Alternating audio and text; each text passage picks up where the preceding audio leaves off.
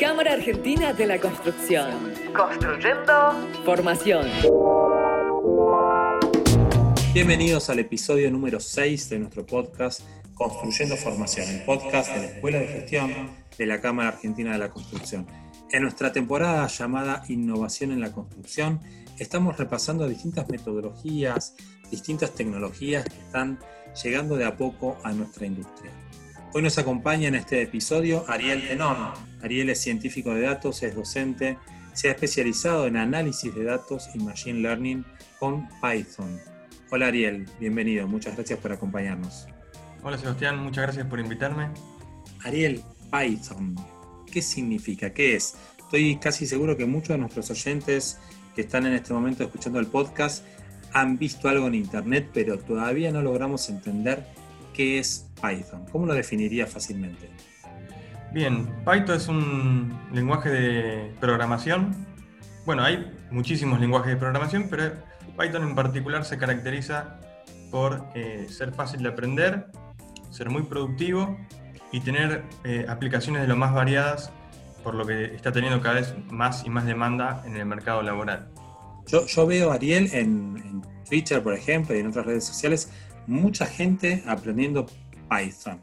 Y me acuerdo cuando yo tenía muchos menos años, estoy hablando hace como 30, que aprendíamos otros lenguajes de programación muchísimo más sencillos y probablemente muchísimo menos poderosos.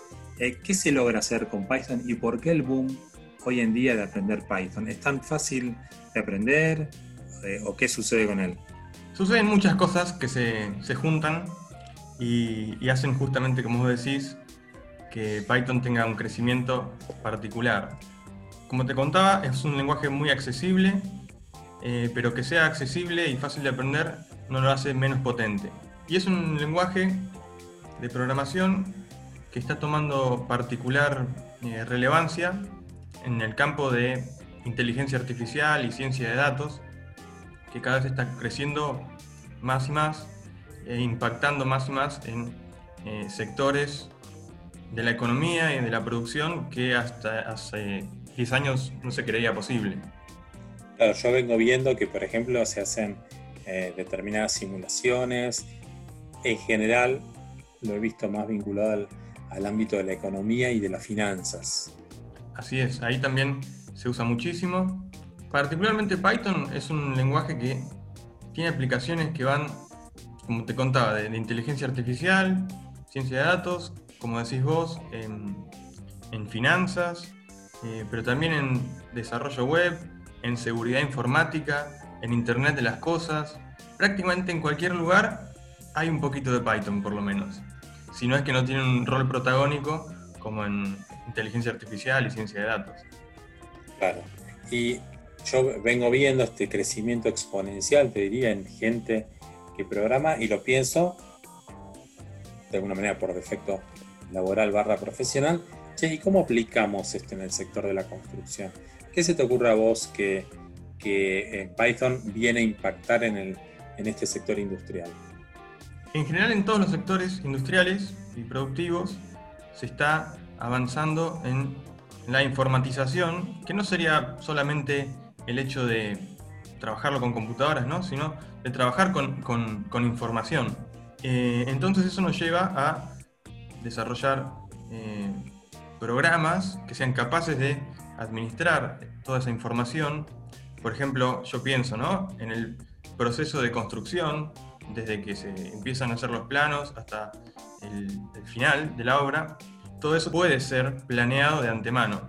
Y bueno, hay programas específicos para eso, por lo que entiendo, porque yo me dedico a Python, pero por ejemplo, entiendo que BIM es una metodología que se usa justamente para gestionar todo ese proceso y los programas que se utilizan en, esa, en ese proceso permiten ser extendidos en otros lenguajes de programación como Python. Eso quiere decir que la persona que sepa usar estos programas y además sepa programar va a poder eh, realizar soluciones personalizadas a su necesidad, a su proyecto y no tener que depender exclusivamente de, de las soluciones preempaquetadas que pueda... Claro, eh, de todos los enlatados Exactamente, esto es, eh, mencionaste BIM, nosotros hemos tenido ya un par de capítulos, episodios en esta temporada vinculados a BIM y la escuela de gestión. Me animo a decir eh, con mucho orgullo y sin, sin nada de humildad que estamos trabajando un montón en implementar, en promover, en, en que la industria argentina adopte BIM. Y vemos como que hoy, a ver si coincidís, hoy un arquitecto, un ingeniero joven, que están estudiando o que se acaban de recibir, ya no le resulta suficiente lo que aprendía en la universidad o en la facultad clásicamente en los últimos 20, 30 años. Hoy, si no sabe BIM, le está faltando un desarrollo fundamental. Y te diría que si no sabe programar, también le está faltando. ¿Cómo, ¿Qué opinas vos o, o qué conoces vos respecto de incorporar programación a la formación del arquitecto y del ingeniero? Bien, yo justamente doy clases de, Python, enseño Python, análisis de datos, machine learning, y, a mis clases vienen toda clase de profesionales. Es, es, es impresionante el abanico. Eh, y en general yo veo que todos están necesitando aprender a programar, ya no para estar a la vanguardia, sino para estar al día. Y, sí, no se que, trata, claro, de, de, de, de, ser un pionero. Hoy se trata de alcanzar la, la ola de alguna manera, ¿no? Exactamente. Eh, no, no, quedarse atrás. Bueno, entonces yo en, en, entendería que también estaría alcanzando o estaría por alcanzar al sector de la arquitectura, a, a la ingeniería seguro ya lo alcanzó. La mayoría de mis alumnos son ingenieros de, de todo tipo. Sí, sabes que cuando te hice la pregunta pensé, me daba cuenta solo, que en verdad hace ya varios años casi todas las carreras de ingeniería civil de las distintas facultades, que son como 40, ya han incorporado alguna materia vinculada a programación. No te sé decir a ciencia cierta si enseñan a programar en Python o usan algún lenguaje anterior, ¿no? Pero ya es parte del desarrollo del ingeniero saber programar en algún tipo de lenguaje. En arquitectura estoy casi seguro que no se, no se avanzó todavía. Bien, y en realidad es algo que eh, tendría que empezar a eh, enseñarse en muchísimas otras carreras científicas, por ejemplo las ciencias duras, prácticamente todas tendrían que tener programación, eh, ciencias exactas y naturales también, e incluso ciencias sociales. Yo imagino gente que se dedica a ciencias económicas. Eh, también sociología puede pasar que tengan que analizar una enorme cantidad de datos, ¿sí? de, de encuestas o cosas así. Eh, y eso, el manejo de datos requiere conocimientos como mínimo de programas y en el mejor de los casos de programación.